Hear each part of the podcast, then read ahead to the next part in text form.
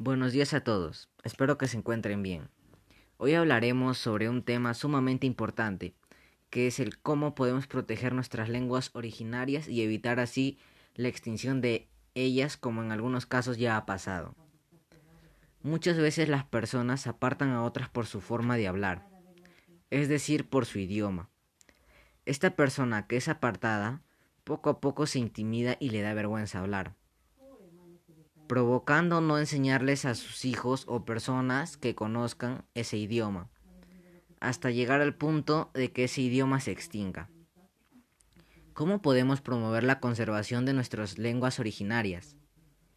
Haciendo charlas en diversos lugares donde las personas tomen más conciencia de sus actos hacia las personas que hablan un idioma diferente al de nosotros, respetando el idioma en que otras personas hablan y informándonos más sobre nuestra identidad cultural.